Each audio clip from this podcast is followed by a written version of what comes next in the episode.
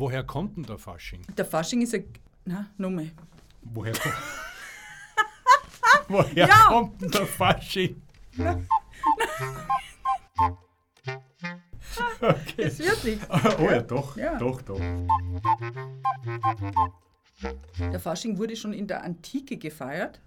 Das ist nachgewiesen, dass die Menschen in Mesopotamien. Schau, wieso lacht er? Jetzt war ich gerade drinnen. Servus zum Zuhören mit Harald Nachförg. Dieses Mal Närrische Faschingszeit. Hallo liebe Leute, ich freue mich, dass ihr heute wieder dabei seid bei unserem aktuellen Podcast zum Thema närrische Faschingszeit. Und ich freue mich ganz besonders und muss jetzt auch schon lachen, weil meine Kollegin, meine liebe, wunderbare, großartige Kollegin, die Caro Giermindl hier bei mir ist, die auch unsere Chefredakteurin des deutschen Heftes ist und eine unheimliche Lochwurzen, wenn man das so sagen darf, oder? Na, wie meinst du das Lachwurzen? Eigentlich, egal wann wir beide auf einer Dienstreise oder sonst wo waren, doch immer gelacht. Auf jeden Fall, auf jeden Fall. Es liegt aber, glaube ich, eher an dir. Nein, das liegt an dir. Erinner dich an den Flug, den wir. Bitte jetzt, aber Nein, das nicht muss man wieder diese kurz erzählen. Geschichte mit Nein, dem. wir sind geflogen und äh, dabei hat von Salzburg, glaube ich, weg, möglicherweise. Jedenfalls ein Festspielintendant, den Namen sagen wir jetzt nicht, der ist vor uns gesessen und wir beide haben so gelacht, dass er sich dann nach dem Flug äh, beschwert hat über diese beiden Hirseln, die da hinter ihm sitzen. ja, was wieso, weil er gerne mitgedacht hätte. das glaube ich ja, auch. Ja, so das ist war der es. Grund. So ja. ist es. Mhm. Du, Caro, Fasching. Ja. Ähm, woher kommt denn der Fasching? Der Fasching wurde schon in der Antike gefeiert. In Mesopotamien haben die Leute schon Fasching gefeiert und die Idee dahinter, hinterm Fasching, der Ursprung ist das Gleichheitsprinzip, dass alle Leute gleich sind. Also die Aufhebung von Ständen. Das ist aber eigentlich im Gegensatz ein bisschen zum, zum Saturnalienfest dann später bei den Römern, weil da war es dann so, soviel ich weiß, dass die getauscht haben. Also da durften dann einen Tag lang die Armen sozusagen die Rolle des Mächtigen einnehmen und umgekehrt. Später war es so, da ging es darum, die, den Winter zu vertreiben bzw. die bösen Geister zu vertreiben. Ja, und dann gibt es noch einen Grund, dass eigentlich die letzte Chance war, vor der Fastenzeit noch einmal ordentlich irgendwie auf den Putz zu hauen und äh, zu essen, zu trinken und Spaß zu haben. Sowieso, da wollte man die letzten Lebensmittelvorräte aufbrauchen. Alles, was mit Eiern, Schmalz, Fleisch zu tun hat, das hat man nochmal, da Das hat man die ja Speisekammern entrümpelt. Weißt du eigentlich, woher der Begriff Fasching kommt? Man sagt ja nicht überall Fasching. In Bayern und Österreich sagt man Fasching, woanders ist es ja der Karneval. Ja, genau. Und Karneval, das bedeutet Karne, also das Fleisch. Karneval meint Fleischlebewohl. Dass man kein Fleisch mehr essen darf. Genau, Harald. Und Fasching äh, ist, äh, setzt sich zusammen aus Fatschang und das bedeutet der Ausschank des Faschingstrunks. Ein unaussprechliches Wort. Da fällt mir folgender Witz ein. Caro muss jetzt schon lachen, ja? weil, weil das so unaussprechlich ist. Ja? Es gibt drei Dinge, die wahnsinnig schwer auszusprechen sind. Das erste ist, ich brauche Hilfe. Das zweite ist, ich habe einen Fehler gemacht. Und weißt du, was das dritte ist, was man so schwer aussprechen kann? Wutsch das Sauce. Was? Der Sauce. Bitte? Worcester, Worcester, Worcester Sauce. Bitte, wer braucht Das Worcester-Soße? spricht mir ja ganz anders aus. Wie? Worcester, jetzt hast du das. Spricht man die nicht Worcester Sauce aus? Ich weiß es nicht, aber hast du jetzt wiederum gewusst, woher der Name Krapfen kommt? Von der Cäcilie Krapf. Ja, jetzt schau ich aber. Vollkommen richtig. Genau. Das ist aber ein Märchen. Das ist ein Märchen, aber ein schönes Märchen, weil das Märchen besagt ja, dass die im, im 17. Jahrhundert war das in etwa, hat die einem Lehrbuben eine Teigmasse nachgeschmissen, eine Kugel, die ist zufällig dann in, einen, in ein heißes Fett gefallen, also in so einem, so einem Reindl mit heißem Fett und daraus ist der Krapfen entstanden. Also per Zufall. Per Zufall. Stimmt aber nicht. Es gibt nämlich die wahre Geschichte zum Krapfen. Ich weiß, dass die Römer, glaube ich, schon Krapfen gebacken Ja, die haben. haben die schon, genau. Globuli. Globuli, Globuli genau. hat das ja, ja, ja, ja. Sehr Kügelchen. lustig, gell? Ja, Kügelchen. Ja, ja. Daher leitet sich, leiten sich die Kügelchen. Ja.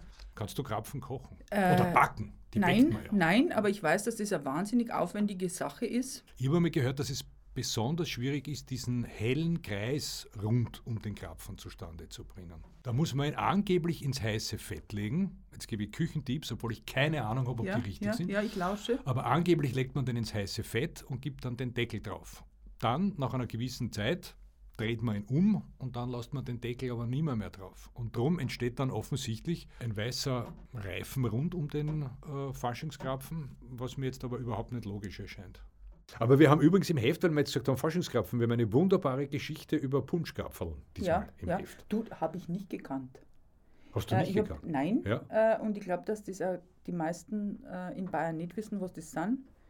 Äh, diese pinken Süßspeisen. Und soll ich dir was verraten? Ich habe noch nie eines gekostet. Wirklich? Ja, ich habe hab mir aber sagen lassen, es soll nicht so schlecht sein. Na, schmeckt ganz hervorragend. Aber ist das nicht sehr pickig mit diesem Es ist, na freilich ist es ist sehr pickig, aber es ist ein bisschen Alkohol drinnen und äh, Rum? Rum, Rum, ja, mhm. genau. Aber hervorragend. Ich habe das wahnsinnig gern. Aber auch Faschingskrapfen, die es ja mit verschiedenen Füllungen Welches ist gibt. deine Lieblingsfüllung? Als Jugendlicher habe Ja. ich eigentlich die äh, Marmeladefüllung gar nicht so gern gehabt, weil dann war eben das, ähm, die Vanillesauce irgendwie so, das war halt dann damals gerade irgendwie angesagt und hip. Und dann haben wir gedacht, gut. Und Ja. das hat mir aber auch gut geschmeckt, weil Vanillesauce schmeckt mir prinzipiell sehr gut. Mittlerweile jetzt im Alter, wo man dann ja angeblich wieder konservativer wird, ist es wieder Die Marille. die Marillenmarmelade. Die Marille.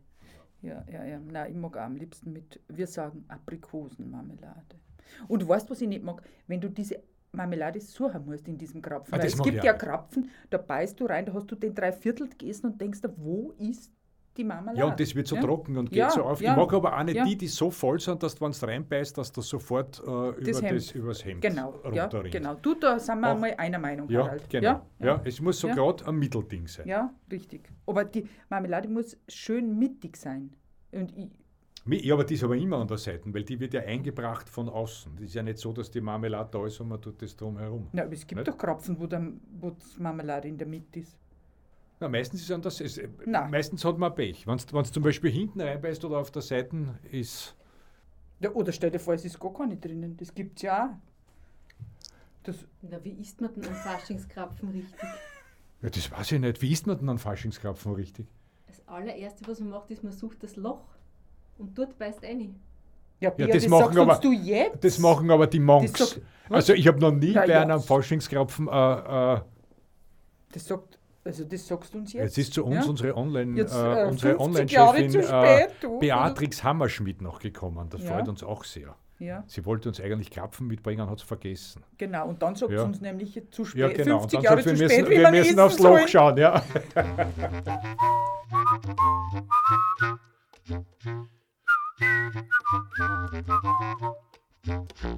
Bei uns in Österreich wird der Fasching groß gefeiert. Da gibt es ähm, überall Umzüge, es gibt, soviel ich weiß, 100, in etwa 130 Faschingsgilden, es gibt Prinzessinnen, Prinzen. Wie ist das bei euch in, in Deutschland? Wird das auch so groß gefeiert, der Fasching? Na, in Bayern, in Altbayern, ich komme ja aus Niederbayern, da wird es eher weniger gefeiert.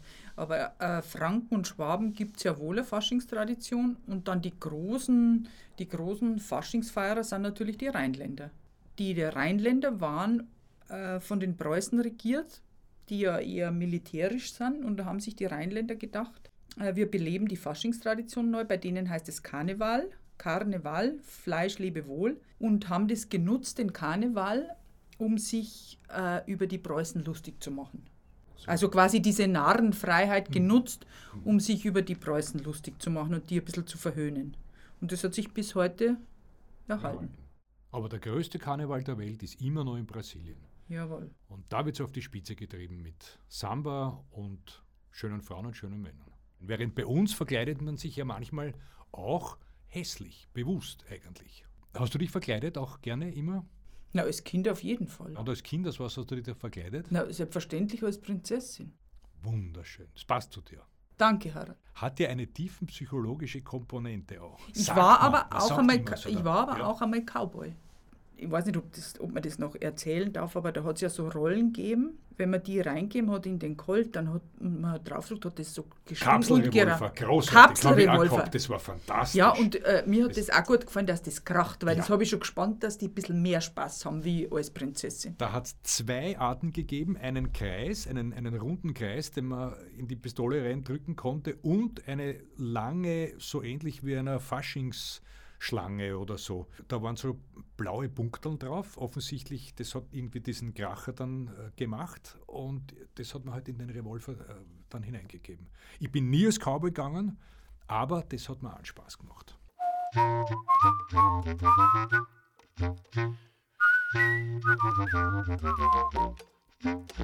Im Fasching feiert ja auch die Scherzartikelbranche kräftig mit. Die freuen sich, dass man alle möglichen Blödheiten kauft. Äh, vom Würfelzucker, in dem eine Plastikfliege integriert ist, bis hin zur Blutspritze, die man aufsaugen kann und natürlich zur ja, Luftschlange. Weißt du, wer die Luftschlange erfunden hat? Keine Ahnung. Der Berliner Paul Demuth, ein Freund vom Otto Lilienthal, dem Flugpionier. Der war Buchbindermeister und hat sich geärgert, so wie diese Cäcilie Krapf, und hat angeblich eine gelockerte äh, Rolle Mörse, diese Mörsezettel, hat er vor Wut wohin geschmissen und dann hat sich die entrollt. Und dann hat er das in Produktion gegeben. Da gibt es Versuche dazu, ab wann sich die am besten entrollt, was für einen Abstand man braucht damit sich die Luft, Luftschlange, Luftschlange. die Luftschlange, die Luftschlange am besten entrollt. Und welchen Abstand braucht man? 25 cm von Mund zur Luftschlange ist offenbar am besten. Ich probiere das jetzt aus. Bitte mach das, ja. Na, na das ja, ist, war jetzt ein bisschen. Naja, naja.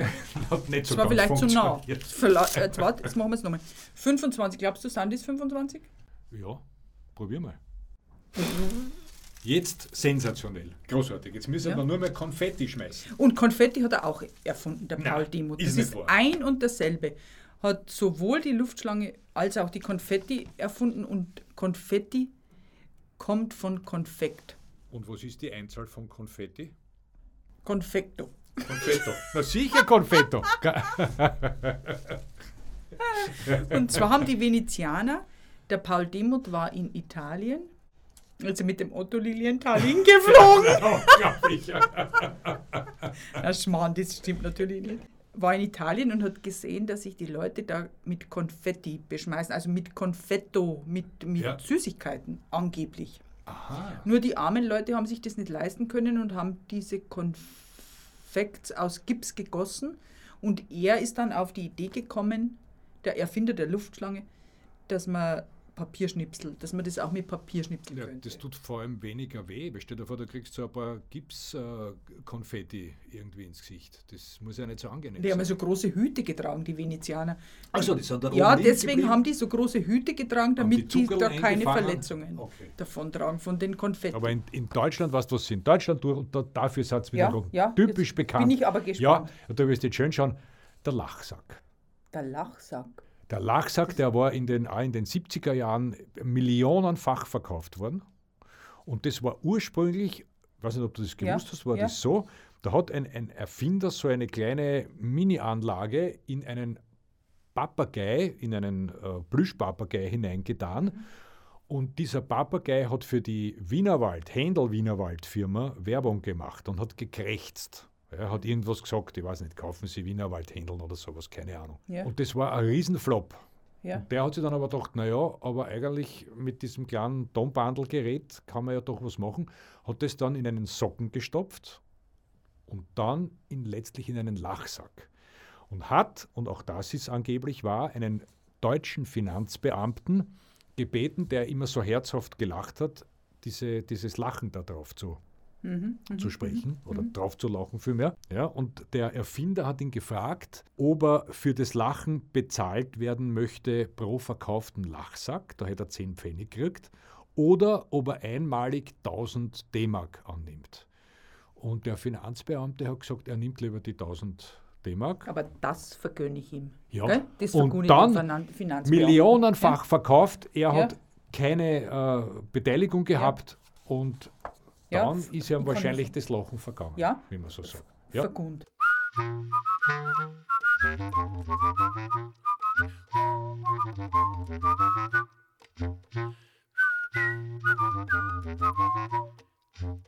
Heuer gibt es ja keine großen Veranstaltungen und Bälle auch nicht, aber eigentlich ist auch immer viel mit Musik gefeiert worden. Und gibt es da eine ganz besondere Musik, die du mit Fasching in Zusammenhang bringst?